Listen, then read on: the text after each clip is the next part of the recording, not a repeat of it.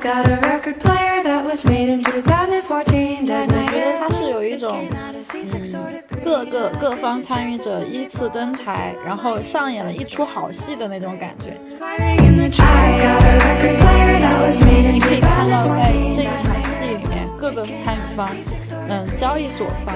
嗯，Luna Foundation 方，然后套利者、狙击者，然后 DK 创始人，就是各方都。在做不同的事情，然后有人赚到了钱，有人暴富，有人亏钱，有人黯然离场，就这种百花齐放的感觉。我觉得特别有意思，我就通过这个事情又完全又复习了一遍这些货币的学啊，我就觉得啊，这个收获特别大。嗯就是因为之前看到什么泰铢啊这些东西，还有什么美元这些东西，会觉得有点远，然后你这个 Luna 和 US 基本身就放在眼前，就觉得就特别的有亲历历史事件的那个意义。对，真的真的见证历史，真的真的历史，太有意思了。嗯，对，那我们开始吧。好呀，climbing in the tree. I've got a record player that was made in 2014 that my 欢迎大家来到新的一期 Crypto Naive。这次我们真的是很荣幸，第一次和另外一位播客主联名了，躺赢君，他也是躺赢人生播客的主播。嗯，欢迎躺赢君。大家好，我是躺赢君，然后很荣幸能上这个亚涛老师的播客，因为之前就觉得这个中文加密圈是吧，有几档非常我很喜欢听的播客，然后今天能有幸登上，还是特别开心的。对我跟躺赢君是在一个神秘组织九四三小群里的家人，呃，但是懂我就懂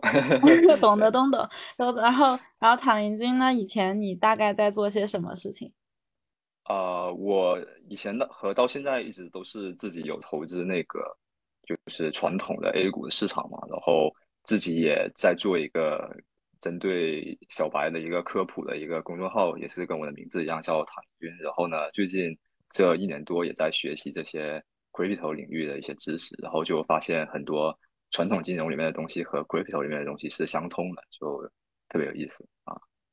对，然后最近呢，就是呃闹得沸沸扬扬的，就是 Luna 和 UST 他们的一路下跌的故事。然后市面上关于这个事件所解读的文章啊和 AMA 也是非常的多了，但是我就是读了很多，始终觉得有一点嗯、呃似懂非懂的感觉。然后这次也是请到唐颖君想想一起解读一下，然后请教一下整个事件，我们再梳理一下，看看还有没有什么有意思的、值得发掘的点。是的，是的，因为我觉得市面上他们很多，呃，都是从这种比较原生、加密原生的角度去讲的。然后，如果是圈外的人，可能他不一定就是能明白到底怎么回事儿。所以，我觉得我们是不是可以用更小白，就是更幼儿园的一个语言来探讨一下这个话题？然后，反正就也应和我们这个播客的 节目的那名字嘛，对吧？加密幼儿园，我觉得就挺好的。嗯，那我们我一开始确定要录这个主题的时候，还是非常忐忑，因为它涉及的知识面真的非常的深和广，就是担心自己会讲不好，所以如果有讲错漏的地方，也希望大家一起讨论指出。然后我们也会尽量把这期变得更像一个幼儿园版本的吧。OK，好，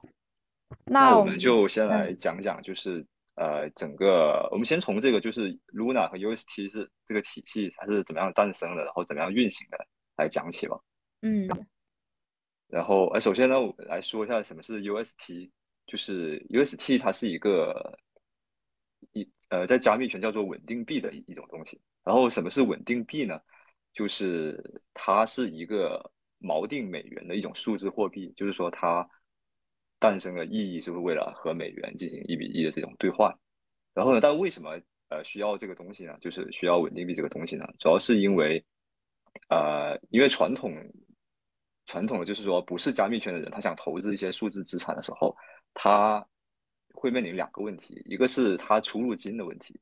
一般来说，这种呃传统领域的这种资金，他想流到加密圈或者流出加密圈，他是受到很大的这种各国这种呃银行系统的这种管制了，所以他不是说这么容易就那个啥的。然后万一这个他想入境的时候被管制，或者想出境的时候被管制，他就很麻烦，所以他就要有一个呃这种一个出入境的一个媒介。嗯然后呢，第二个意义是说，因为加密圈的波动一般都比较大嘛，比如说在早期的时候，那时候因为稳定币第一个稳定币诞生是 USDT 嘛，大概是一四年的时候，那时候的那个呃 BTC 啊，还有这个以太，他们的那个波动都很大。然后，所以这时候如果你呃没有一个稳定币的东西的时候，你可能买进去之后就一直在承受波动嘛，就所以就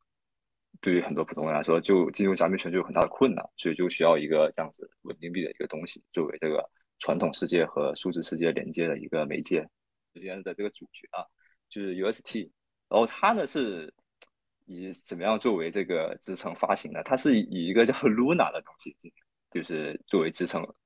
而来发行的。然后呢，Luna 又是一个什么东西呢？这个我们就可以讲到这个它的另外一个货币体系里也叫 Luna。然后 Luna 其实它就是相当于呃这个 UST 的项目方 Terra 的这个可以股票吧，我也觉得可以这么理解，因为它的呃，Luna 质押在它的那个就是体系里，它是可以获得那个就是节点的奖励的嘛，就是所以它我觉得是更多的像是一个股票，嗯项目方的股票，你可以参与治理，然后也可以获得股息嘛，就是你质押相当于是股息，所以它可以说 UST 是基于 Luna 来发行的，而 Luna 其实也是一个就是怎么说，背后也没有什么就是更进一步的支撑，它的支撑其实就是项目方的。信用，或者说就是项目方对于未来项目发展的这种发展的一个一个信用吧，我觉得就是。UST 和 Luna 之间的关系是这样子的，就是啊、当 UST 它的价值就是超过一美元的时候，这时候呢，它市场上的参与者他就可以买入这个 Luna，然后把它给燃烧掉，然后就是去生成 UST，然后那这样子 UST 的这个数量就多了嘛，然后它的那个价值就会回归一美元的锚定。然后呢，那反反过来就是反过来，如果 UST 的价值就是下降了，低于了一美元的话，它市场上的参与者就可以用这个 UST 去生成新的 Luna，然后对应的就是一美元的 Luna，然后把 Luna 在市场上卖掉，然后换就是进行这种套利，然后 Luna 就多了，然后 UST 变少了，然后它的价格就会回归美元，然后 Luna 的就变得就变多了，它价值就下降了，大概是这样子一个关系。也就是说，UST 如果对如果高于美元的话，它就会减少 Luna，增加 UST，然后如果反过来，如果 UST 低于美元，它就会生呃生成 Luna，然后减少 UST，大概是这样子的一个关系啊。对，简单的说就是，呃，Luna 和 UST 是 Terra 链上的一个双币模型，然后 UST 的目的是要做一个嗯锚定美元的货币，但是它要怎么通过嗯没有抵押物的情况下去实现这个算法呢？背后的官方 Luna Foundation 他们承诺可以用燃烧 Luna 来兑换一美元的 UST，然后在两方分别出现溢价的时候，就会有套利者去扳平这个溢价，所以实，现了这个。然后在一段时间之内，UST 也是稳定在一美元左右，然后甚至有人说这个算法币是不是已经成功了？但是为什么我们今年五月份的时候，突然就是这么快的时间内，它就开始脱毛了呢？发生了什么？嗯，最开始的这个导火索呢，其实是就是他们会有一个这种呃流动性的池子吧，叫叫叫 curve。然后呢，这个我们可以简单的理解为就是说市场上一个外汇交易的市场，你可以在这个市场上用这个啊、UST 去兑换其他的货币，也可以用其他的货币来兑换这个 UST，大家可以理解成一个公开的一个货币市场，外外汇的市场。然后呃，这个时候呢，就是这个 UST 的项目方他们想就是去升级他们这个流，可能想往这个池子里注入更多的这个就是呃呃 UST 的流动性，但是呢，可能他们在这个升级的过程中，需要需要暂时的把这个 UST 的流动性先撤回来，然后进行再再进行升级后再补充进去，然后在这个撤回来的时候，那市场上流通的这个呃 UST 就少了，所以这时候呢，就是呃有一些做空的机构、做空的势力，他们就在市场上趁这个 UST 流动性不足的时候，他们就啊、大肆的去抛售这个 UST，然后就导致这个 UST 的价格大幅的下跌，也就是我们前面说的这个脱锚，就是它的价格低于了美元。所以按照我们前面说的机制的话，那这时候 UST 的价格低于一美元的时候，他们就会有大量的人把 UST 换成那个 Luna 嘛，然后去生成 Luna 去卖掉。那这样子一来，Luna 的价格就会一直下跌，然后下跌之后呢，就 UST 还是没有呃完全的回到就是那个呃脱锚之前就是一比一的锚定。然后这时候其实很多持有 UST 的这个投资者就慌了，就他们就大量的这个抛售 UST，疯狂的去生成这个 Luna，最后就死亡螺旋，然后就两个人逼都一起崩掉了。对，就大概是这样子的一个过程啊。对你提到一个词叫做“死亡螺旋”，但是就是在之前比较牛市的时候，我们还是可以看到 Luna 和 UST 都是好像在呈一个正反馈一样一路上涨。那为什么他们会突然就改变这种势头，然后就变成了一路下跌呢？因为在那个攻击最初发生的时候，好像脱锚还没有那么严重，达到了零点九五左右吧 UST 的价格，那个时候应该还是有机会可以救市的。为什么就是嗯靠 Luna 却没有办法把它挽回回来，然后反而恐慌情绪一直蔓延，然后到最后就冲着归零去了呢？呃，这个问题是这样子的，就是我觉得这个它的大背景其实是整个呃数字资产的这个牛市的退潮，它的整体的，因为伴随着这个美联储的加息和缩表，然后呢，整个全世界的这个金融市场的这个流动性都要退潮，所以我们。之前加密市场的很多币，它价其实都在下跌，就是包括就是任何 BTC 啊这些，就是以太都在下跌。然后呢，其实整个市场的这个流动性已经是非常脆弱了。因为我们想想，之前按照这个 Luna 和 UST 崛起的时候，那时候是应该是去年嘛，就是它那时候才是加密世界的一个牛市嘛。所以在牛市里面，因为热钱特别的多嘛，它是一个这个加杠杆的一个过程。就是这个 Luna 的体系里面，它会有一个，就是这个，就是一个纯纯贷款的一个体系。就是说你在那个，哎，对，Anchor 协议，就是说在这个 Luna 的这个体系里面，它有一个协议叫 Anchor，你可以理解为就是一个线上的一个银行。然后我们可以把这个 UST 存入到这个 Anchor 的这个协议里，然后它会获得这个存款的利息。那也会有一些人，就是他会呃抵押他的一些其他的一些资产，比如说呃一些以太啊，或者是。呃，Luna，然后去借出来这个 UST，然后这就是一个借贷的过程。先把这个 Luna 抵押进去，然后借出来 UST，然后呢，UST 你又可以去买进 Luna，然后又把 Luna 抵押进去，又借出 UST，然后就一直循环上去。然后而且你的这个 Luna 的价格越涨，它就越可以借出越来越多的 UST 嘛。然后 UST 借出来之后，它又去买 Luna，就形成一个加杠杆的过程。其实它可以用很少很少的 Luna 和很少很少的钱，它就可以把那个 Luna 的市值推得特别的高。但其实它的背后的价值是没有没有什么价值在支撑的，可以讲是那个房地产的感觉。比如啥，Luna 是一个一个房地产，然后那你把 Luna 抵押进去，然后借出来 UST 出来，然后你又回去买那个房地产，然后你又抵押，然后房价上涨，你还可以抵押出更多的 UST，然后就一直买上去，它就会把那个泡沫吹得特别大。对，所以这是一个加杠杆的过程，但它背后其实它这个房价是没有，是远远超出了它的真实的价值的嘛。那一旦我们前面说的这个加密世界的流动性退潮之后，那大家对它的信心就不足了嘛。然后，那一旦出现这个就是 UST 价格稍微的脱锚，然后大家就会很害怕嘛。就是你想想，你存在银行里的钱，比如说你存进去一百块钱，你拿出来的时候，你只能拿出来九十块钱呀，你肯定怕呀，对不对？然后，那你大家都去都去赎回嘛。结果就一去赎回之后，一去把存款和 UST 卖掉之后，那它的价格就会进一步下跌，就证实了你这个预言啊。就证实了你这个预言，然后那你前面还可以卖到九这个九点五呃九五了，现在你只能卖八了，那你肯定更要抛售，就一直这样子循环下来嘛。然后就跟刚才我们上去的那个，然后就不它下来的过程中就不断有这个刚刚那个杠杆会爆仓嘛，因为你的这个你前面是抵押房子嘛，借出来的 UST 抵押 Luna 借出来 UST，但现在 Luna 的价格下跌了，你的 Luna 就会要清算，就会爆仓，或者是你要补充保证金，然后那。它就是一个去杠杆的过程，跟前面的过程是完全相反的。那大家就不会不会不断的把这个 Luna 卖掉和 UST 卖掉，那就会形成这个死亡的螺旋。对，就跟前面上去的过程是相反的。对，我在一篇文章里看到有一个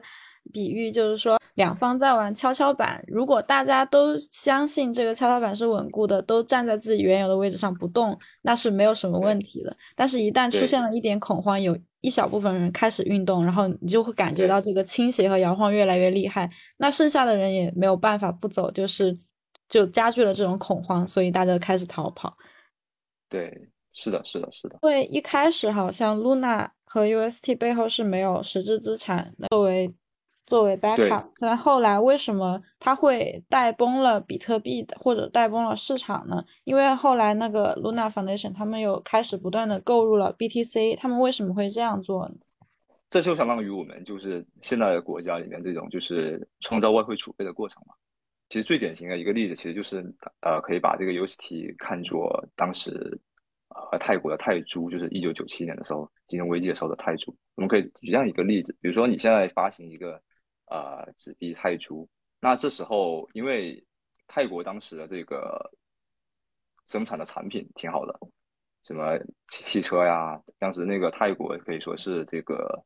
呃亚洲的底特律嘛，然后呢，它生产的汽车很好，那我想买你亚泰国的这个汽车，那我肯定要把我用我比如说用日元或者用美元换成你的泰铢来去买你的这个汽车嘛，对吧？那这个过程中，你其实就是用这个用这个，比如说美元换成了泰铢，那其实泰铢在市场上流通量就少了。然后那泰铢就会升值，然后那这时候呢，它泰铢因为为了方便做生意嘛，它就会要稳定住这个泰铢对这个美元的这个呃这个汇率，那它就会去多发行一些这个泰铢，然后去把那个美元买回来，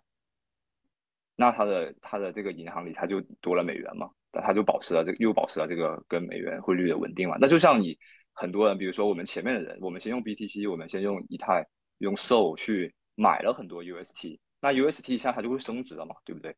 升值了之后，那项目方它是为了保证这个就是它稳定币在这个加密世界的地位，它就会去燃烧掉 Luna，然后啊去生成 UST。那 Luna 燃烧掉之后，供应量减少啊，Luna 就会升值。那这时候项目方其实就可以用 Luna 去就是购回这个。BTC 或者是以太等其他一些资产，它购入的主要是 BTC 嘛，所以就相当于它就是一个创造了一个外汇储备的过程，跟我们前面说的这个就是日元流入泰泰国，然后和美元流入泰国变成泰国外汇储备的过程是一样的。嗯，对，所以它整个过程其实和传统金融上发生的一些这种出名的事件是有，呃，你的感受就是说有对，就完完完全一样，完全是一对应的，对，因为它这些货币的这些模流动的这些模型和这些系统的运转，我觉得都是同同样的体系。对完全一样，对，就像我们前面说的这个，就是 Luna 和这个 UST 之间互相转换的这个模型嘛，其实就特别特别像，就是这个就是中央银行的那种公开市场操作嘛。因为我们公呃这个中央银行它是怎么样发行货币的呢？它是直接的用这个货币去，比如说泰泰国，它就会用这个呃泰铢去购买市场上的这些就是债或者政府发行、企业发行的一些债券。或者购买股票嘛，那现在这些企业啊、政府啊这些拿到了这个泰铢之后，那是泰市场上流通的这个泰铢就多了嘛，那就等于是发行了货币嘛，然后就而他们发行的这些债券其实就流到了这个央行的手里，然后就市场上流动的这些债券就少了，然后所以债券就会债券就会涨价嘛，就是为所以为什么每次一降息或者说一印钱的时候，这些资产都会涨价，其实就是因为市场上的货币多，然后资产变少了。它就资产就涨价，就很像那 Luna 其实就很像这个呃股票或者是债券，然后只是说它这个央行是一个算法来执行而已，它没有一个人为去操作的过程，它是算法自动的，就是一旦那个 UST 脱毛了，它就会自动的去调整那个它和那个 Luna 之间的这个比例嘛，就是很像这个一个算法型的这个洋行的感觉啊。嗯，太阳底下没有新鲜事。对。然后。对，都让我想到就是当时亚洲金融危机的时候，就是那个泰国政府也是，就刚刚开始就是以索罗斯为代表那些做空集团开始就是做空泰铢的时候，泰铢和美元出现了轻微的脱锚，这时候那个泰国政府没有及时的用它的外汇储备去救市，结果就也就隔了那么一两个晚上，然后可能就民众就开始恐慌了，还有一些泰国国内的一些小的机构啊、小的券商就开始自己开始自己做空，然后人民也开始自己抛出自己的泰铢，然后最后。泰国政府再去托市，再去啊限制这些资金的流出，再去加息啊，就就已经晚了。我看到后面就是创始人啊和那个露娜基金会也进行了一些措施，比如说呃禁止这些 anchor 啊，还有这些 ink 这些协议的流出，还有提高那个 anchor 的利率嘛，然后还有去用 BTC 去托市。所以，我但是已经来不及了，信心已经崩溃了，非常微弱的信心已经崩溃了。对。和亚洲金融危机的对比当中，你还有发现哪些就是比较有意思的点吗？就是它是不是有一些细节细节也是匹配上的呢？对，我觉得细节就每个细节都很匹配啊，就特别匹配。就是嗯首先你看前面为什么像 Luna 为什么就是为什么 Luna 就是在短时间能涨那么高嘛？其实也是因为就是加密世界的这个其他的这些资产涨了嘛，就是热钱特别多嘛。比如说你 B BTC 涨特别多，你以太涨特别多，你也想用这些东西去买一些便宜的 Luna，去买一些这个 UST 去吃的利息嘛，对吧？首先是其他的东西贵了，所以你肯定有去对外投资的这个欲望，然后想换一些便宜的、更有潜力的资产。然后呢，那其实亚洲金融危机的起源也是因为这个当时的那个广场协议嘛，日元大幅的升值，嗯。然后呢，那你日元升值之后，你的出口的那个竞争力就下降了，然后你就得去，你就得去想办法去外面投资，而且你日元升值了嘛，你的购买力就强了，所以你更有去投资的这个动力嘛，跟前面我们说的这个加密世界的这个热钱啊，这些其他 BTC 啊、以太的这些暴涨都是一样的。对，哎，我我这时候我就可以就考考你啊，这个那个娜塔老师，就是如果你你你假设一个呃，假设我们把一个公链比作一个国家的话，那你说，比如说售的价格上涨了，相对于就是如果是优本位的话售的价格上涨了，Solana 的售上涨了之后，那如果他这个这时候持有售的人他不去买，就是如果不允许他买成这个 Luna，不允许他买成 UST，你觉得会怎么样？就是他这个在售这个体系内会发生什么事情？在 SO SO 上涨的时候，不允许它买成对，UST 不，就是你你只能你只能用掉，你不能你不能拿出去换成其他的资产，你只能在这个 SOL 这个链上用的话，你你知道，那你觉得这个 SOL 和它这个手上的生态就会变成怎样？那它的上涨对 SO 里面用户来说就没有意义呀、呃，可以这么说，就是如果不让不让我摆成其他的资产的话，那我这个 SOL 链上的那个就会发生通货膨胀，因为大家都不能换成其他资产嘛，都只能在这个体系内流通。那这个体系内那点东西它就会涨价，比如说 SOL 链上的这个就是这个最最火的项目 Stepn 嘛，那它里面的鞋是 FT 嘛，对吧？是用 SOL 结算的，那嗯鞋就这么多，那我大家又不能换成其他的资产，那所有的 SOL 不都去买鞋嘛？那鞋价就会暴涨，就会通货膨胀啊，对不对？没理解，你可以把它幼儿园化一呃就是幼儿园版一下。你一个链上的应用和 NFT 的数量是是固定的，你不可嗯。能说一下子生产出很多的这个应用来和这个嗯。鞋子来，对不对？但是你索拉那现在如果假设你不允许你在这个链外流通的话，你是不是只能在这个链上去买东西，或者是呃去交互消耗掉？是的，对对，那那这时候大家的东西是固定的，然后你这个索拉纳又一直在，就是不能流出去，你只能在这体系内用，大家相对于来说，这索拉纳就多了，因为你本来嗯允许你流出去的话，很多人就拿去拿去买别的东西，他就没有来买这个链上的东西嘛。嗯，那一个少一个多，那是不是就是就是会发生通货膨胀？就是说你链上的那些应用的那些交互的价格和这个或者链上的 NFT 资产，它就会一直涨价嘛。嗯那其实当时这个亚洲金融危机的时候也是这样子，因为当时日元的出口就是日本的出口特别强嘛，所以他赚了大量的这个外汇储备。如果这时候日本政府就不让他不出去把不不把日元拿出去投资的话，他留在国内就会发生就在国内就会发生日本的通货膨胀，嗯，所以他就会就是他就会去把这个日元拿出去买其他的东西，比如说买成泰铢，买成其他的这个泰国的房地产或者股票，那就相当于我们现在比如说寿上涨了，以太上涨了，我们也不想把这些东西都留在这，因为可能这链上没有我们想买的东西，或者我买的都买完了，我们就会觉得，哎，一个一个受价值这么高，那换成 Luna 是不是换成以太价值那么高，换成一个其他的这个，比如说。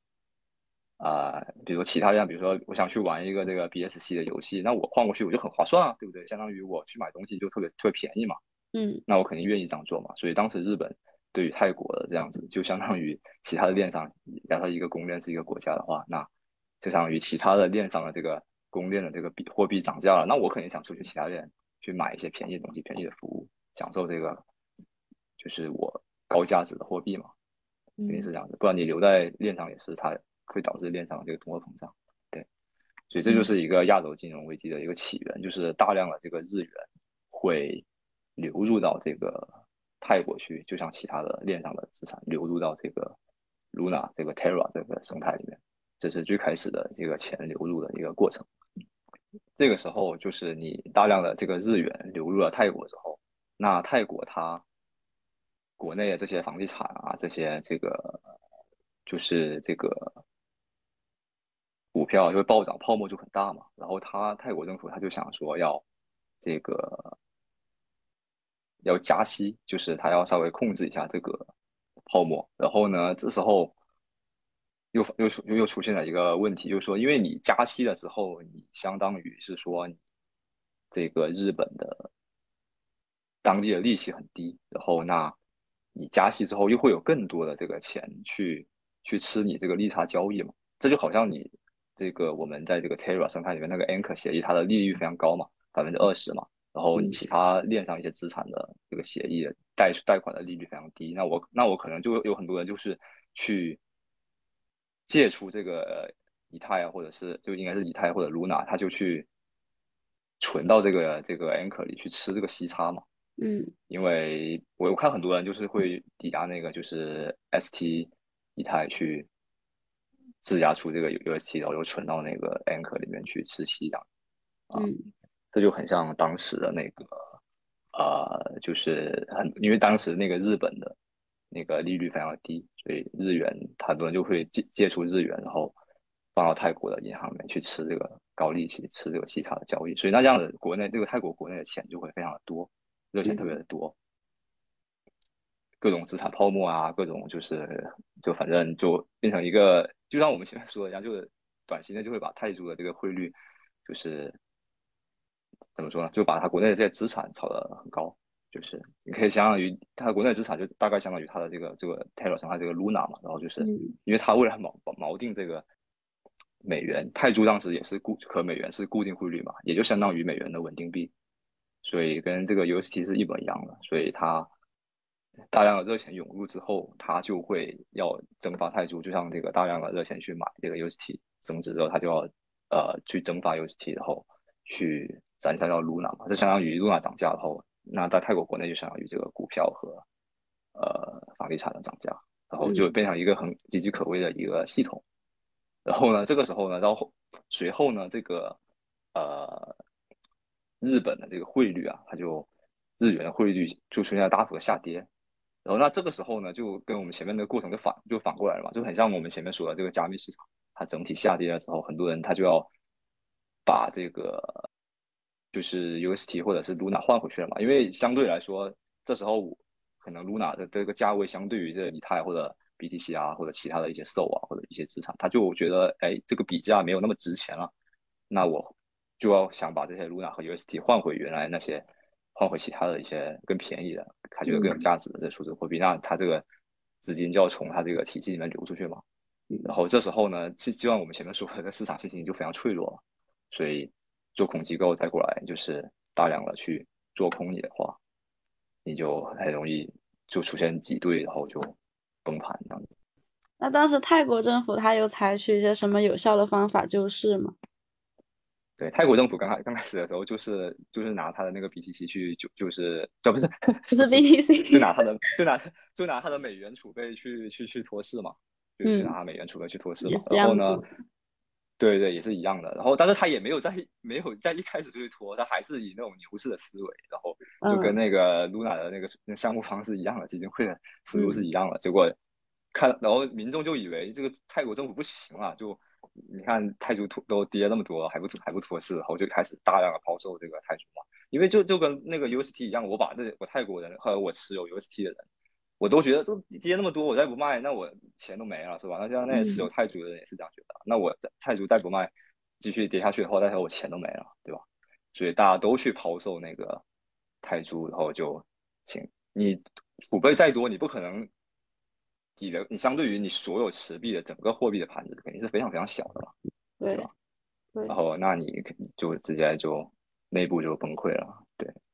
他其实打垮他的不是就做空机构，做空机构那点资金其实是是完全是不够外汇就是外汇储备是完全可以承接的，但是怕是怕这个做空机构引发这种恐慌情绪，又在这种就是特别危危急的时候，那时候就是索罗斯他们做空这个泰国泰铢的时候，也是正好是泰国国内就是经济不好啊，然后就是这种啊、整个全世界的这个流动性的退潮，你看日日元的汇率下跌，很多都流回日元去了嘛。就是很多，因为当时外国啊泰国泰国的很多这个就是外资是日元，还不是美元，所以日元一撤的话，他们就纷纷的都大家一起抛售嘛，那就整个就崩崩掉了，就维持不住那个固定汇率嘛，就像那个 UST 脱码头就再也回不去了，所以就整个就崩崩掉了这样子。对，这里就有个很有意思的点，就是说，就是说你这个 Luna 的基金会，它用这个 BTC 作为它的这个储备，我觉得这是是有点问题，有点危险，因为你本来你泰国政府用的是美元嘛，就相当于它直接就是美元，它不用美元美稳定币了嘛，对吧？直接就是美元。嗯那你这个美元相对来说还是比较价格还是比较稳定的嘛，所以它还实力还是比较强的。只是说当时确实泰国的民众确实是太不相信政府了，太太乌合之众了。那这个没办法，这个是吧？这些人民不行是吧？但是你 如果你 Luna 基金会用的是这个 BTC，这就很稳定，因为 BTC 的价格也随时在波动的呀。那那你同时你抛售，你去托市的时候，你相当于在市场上这个抛售这个 BTC 啊，BTC 的价格也是会下跌的。那这样子，我市场上的人就会觉得你这个 BTC 的价格下降了，你这个项目方的这个基金会的这个实力就减弱了，那我更加不相信你能托得起来了，对不对？嗯我就会加速这个死亡螺旋。其实我觉得他如果用这个 USDT 或者是 USDC 做储备，可能嗯不会那么差，我觉得很好一点。对嗯。哎，那唐老师，就是凭你对这段传统金融的历史的了解，那你在刚刚看到 Luna 这个项目的时候，你有把它往这方面去对比，你有会设想过它的最终结局就是这个样子吗？呃，我我觉得是，我觉得是大概率的，只是时间的问题。我觉得是一定的，因为我因为我就是历史上有见过太多太多这种，就是说这种就是私人发行的这种货币，没有这种央行做最后贷款人背书的货币，它最后都避免不了这个挤兑的这个命运。就就算有中央银行，就像泰国这样子，它也一样，就是也承受不住这种就是这么，它当时还是亚洲四小虎，还是一个非常强的经济，它都承受不住这种资本流动的这种对它货币的冲击，那就不用说一个呃怎么说，就一个我生态内其实造血能力还比较弱，因为我其实没有看到说呃很多 Luna 生态啊，或者是 UST 生态里面有很多应用让大家是需要去购买这个 UST 和 Luna 的，它这个需求是不足的。因为我唯一知道的其实就是说你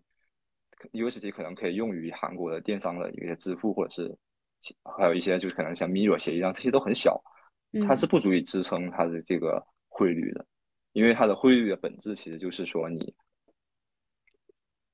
别人对你这个能用你这货币买到的这些商品和服务的一个需求。比如说你泰国生产的汽车特别好，那我想买你的这个汽车，我就换成泰铢嘛，那泰铢就值钱嘛，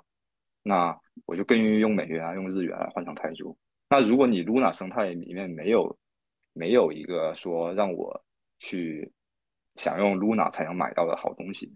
或者用 UST 才能买到好东西，它纯粹就是一个用 Anchor 的高利息去吸引大家买 UST，那它就纯粹是一个加杠杆的庞氏骗局嘛，对吧？那迟早就是会崩溃的。就连泰国这么有有一个这么强大一个经济体，一个有中央银行的一个系统，它都崩溃的如此迅速，那就不用说像 Terra 这样一个这样就非常脆弱的系统了。对，这样类比的话，就还是蛮好理解的。就是你你 UST 想作为一个货币的话，首先你要有应用场景，但是在 Terra 这个公链或者说国家当中，你没有那么多的应用场景，反而你想留住呃用户手中 UST，让他们不要抛售，你的做法是通过一个很高利息的协议让他们去储蓄，但是就是这个协议的它的那种高利息又是不可以持续的，就迟早有一天会出这样的问题。因因为你的利息是要还的嘛。如果嗯你不能，你你产生收益的速度，你你就是不能是那个比利息慢很多的话，那你肯定是崩盘了嘛。你只能用后面的本金，别人的本金来还这个利息，而你不能产生新的钱，你不能创造财富，那你就是纯粹的庞氏，你就会最后肯定是会垮掉。Anchor 它的高收益是来源于哪里呢？是就是它 Anchor 就没就没有来没有什么高收益啊，就是它它 Anchor 它是一个存贷协议嘛，相当于我们的商业银行嘛。那嗯储户存进来百分之二十利息，他会把这个 UST 贷款出去。就比如说我们前面说的很多人不是用那个 ST Luna 和 ST 那个二呃以太嘛去抵押进去去贷这个 UST 出来嘛，对吧？但是它要这个放贷的收益是低于它的利息的。对，他放贷的收益是低于他的利息的，而且他放贷的人他还可以获得那个 A A A 就是 ANC 就是 Anchor 的那个代币的那个补偿。对，然后我我之前不是看那个写就是那个 Luna 的那个白皮书，他就是很搞笑一点，就是说当这个就是就是那个怎么说，就当这个。如呃，这个 Anchor 的贷款需求不足的时候，他们会加大那个，就是就是降低那个贷款的利息和加大那个加大那个 A A N C 的补贴嘛。我我就觉得很搞笑，你这个是降低贷款利率去吸引别人贷款，就是就完全是反反过来，就是你要想维持一个体系，你肯定想尽可能去提高你贷款的利率，然后降低那个存款的利率，你才能那个补充嘛。然后他们的做法是完全反过来，一旦你出现这个存款和贷款不足，他们是提高存款，降低贷款的利率，那你就加速你这个系统的崩溃啊。啊，因为觉得特别搞他们搞笑啊对他们不敢降低那个存款的利率，怕对他们不断的在提高存款的利。率嘛。对对，你要想维持一个健康体系，你肯定是尽量的降低存款的利率，然后提高贷款的利率嘛。然后他们为了维持这个体系，是降低贷款的利率，提高存款的利率，那你不是分更快吗？嗯，所以别搞笑 Luna 对 Luna 基金会是不是在这个过程中烧了蛮多钱去维持它的这个利率？对，是的，是的，是的，是的。所以就是纯粹就是一个烧钱，还有一讲讲了一个故事嘛。其实这怎么说呢？我觉得这个特别像，就是每每可能每个人都想有一个就是稳定币的梦想嘛，或者说有一个这种强大的这种地位货币的这个梦想嘛。之前那个就是我觉得这个很让我很想到那个 Libra，就是那个之前小扎想发的那个那，个稳定币嘛。对，然后他那个也是先先又硬硬的发出一个 Libra，但是其实这个 Libra 是没有任何应用的，还是嗯小扎的意思是说我先搞出一个 Libra，然后我再想办法让这个 Libra 去应用，这个就跟这个 UST 特别像，就嗯我也不知道 UST 有什么用，然后我硬硬先搞出 UST，我再去帮他找这个应用，然后那怎么维持住这个 UST 的价值呢？我高息吸引你们来，我再去找，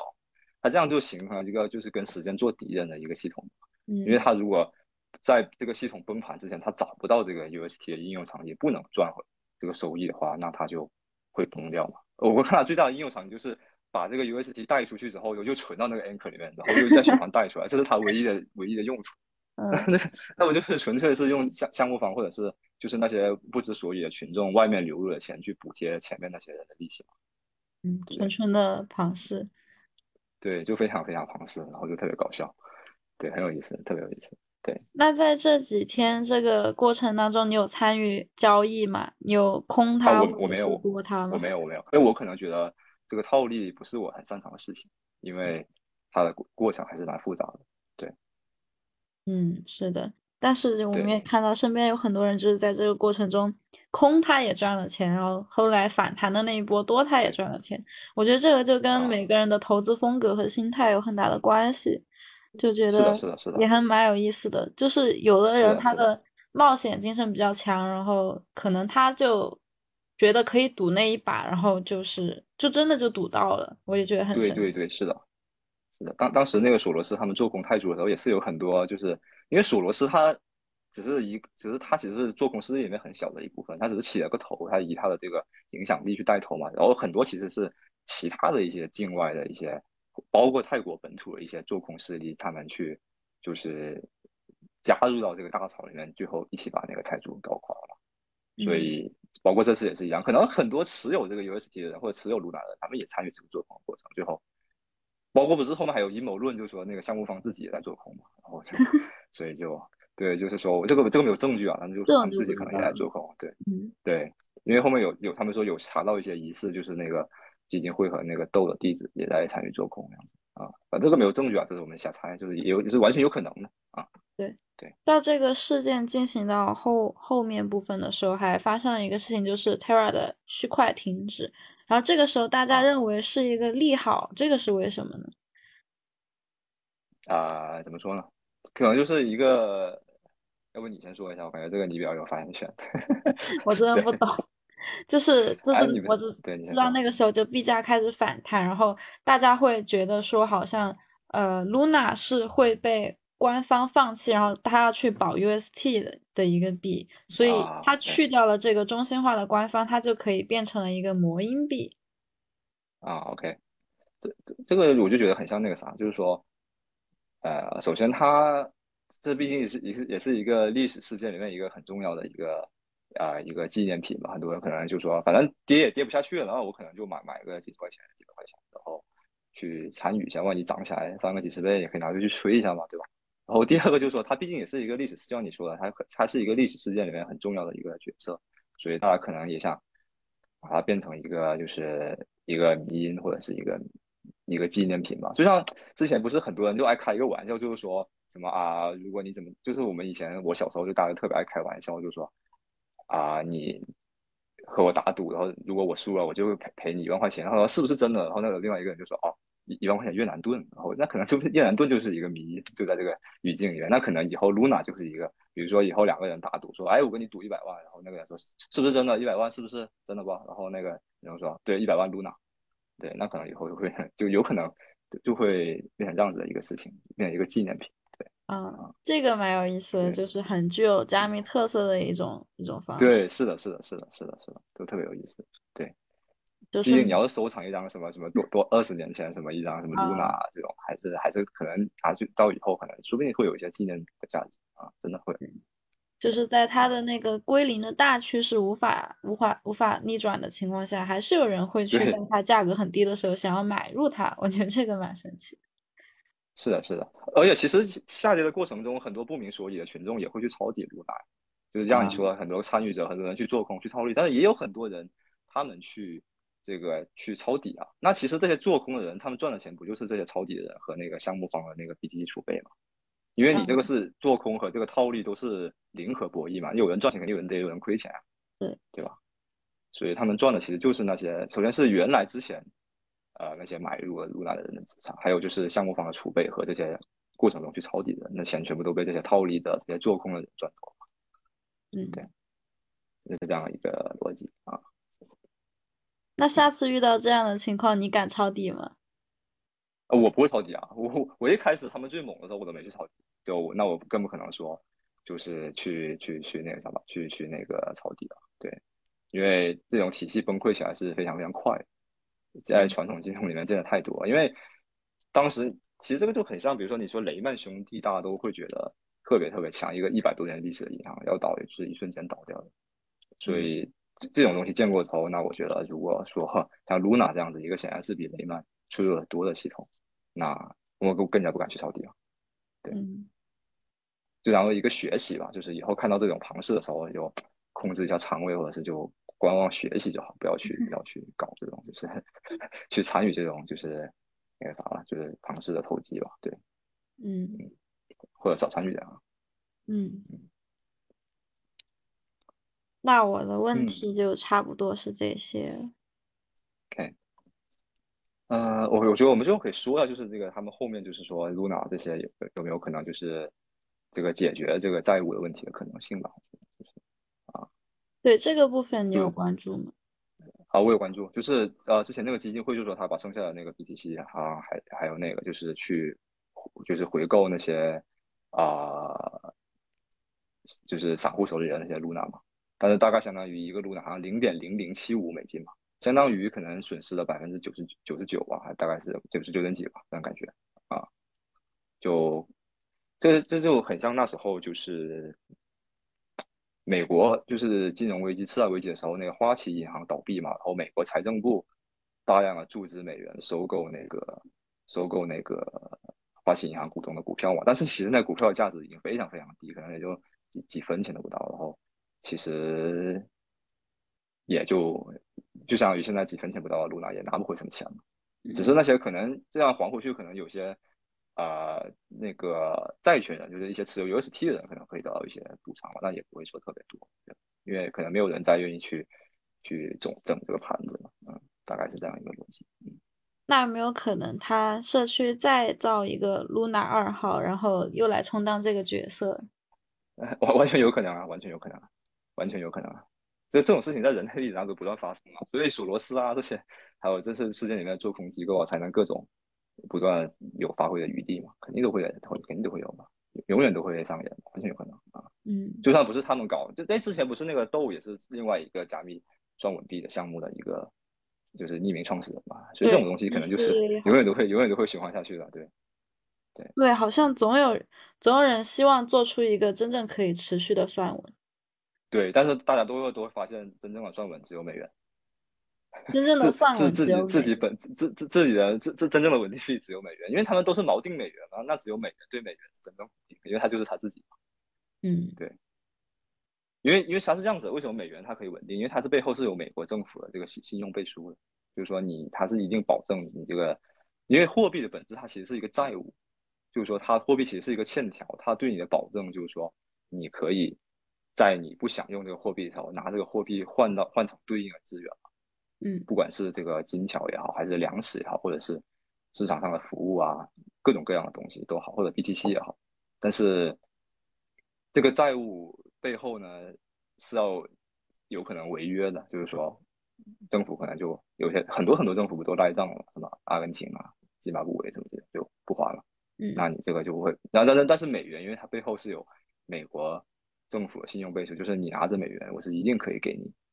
就是兑付的，呃，这个背后是就说全球最强大的这个经济体和这个政治体的这个支撑吧。因为如果美元的都要违约的话，那那事实上没有一个经济体是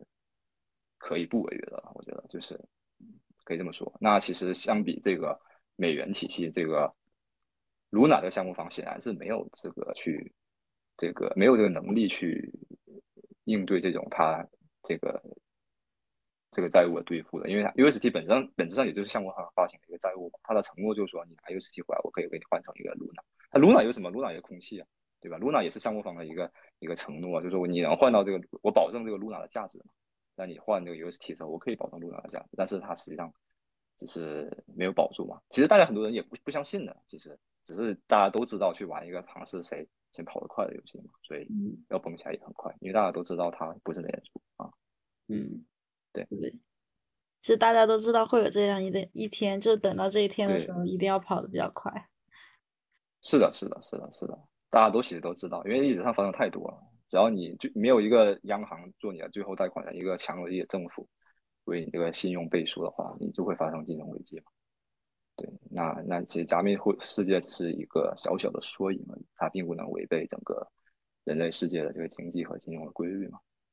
对，所以我觉得对，这这是我学到的重要的一课吧。很多人就是之前，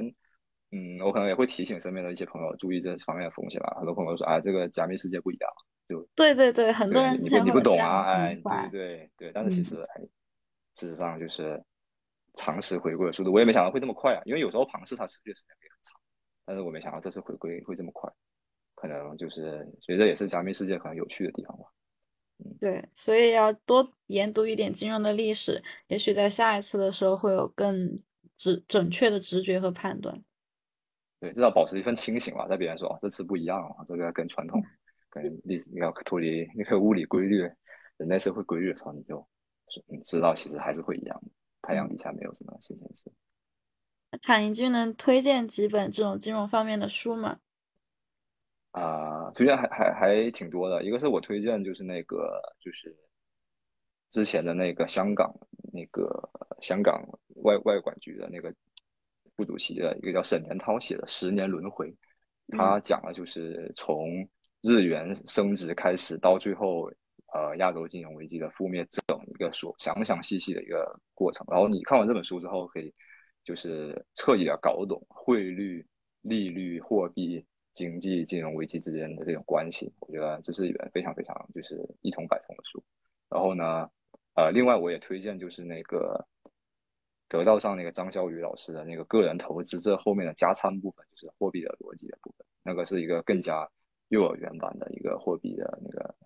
银行学吧。然后你看懂了之后，可能对啊、呃所有的这些背后的这些东西就会理解的非常的清楚，包括比如说你 UST 啊、Luna 其实只是换了一个名字的一个泰铢、一个货币、一个债券、一个股票、一个资产所以就是它只是名字不一样，但是其实所有的都一样，嗯，就推荐这两个吧。嗯，好，感谢，又 Q 到了张老师。对，就因为我们，哎哎，我们因为我们的缘分也是源于那个张老师嘛，所以对我觉得也还是挺挺挺挺挺挺幸运、挺荣幸的，可以上这个 有个这么好的播客，是吧？觉得就特别开心，谢谢杨涛老师。对，我真的非常感谢你受教了今天。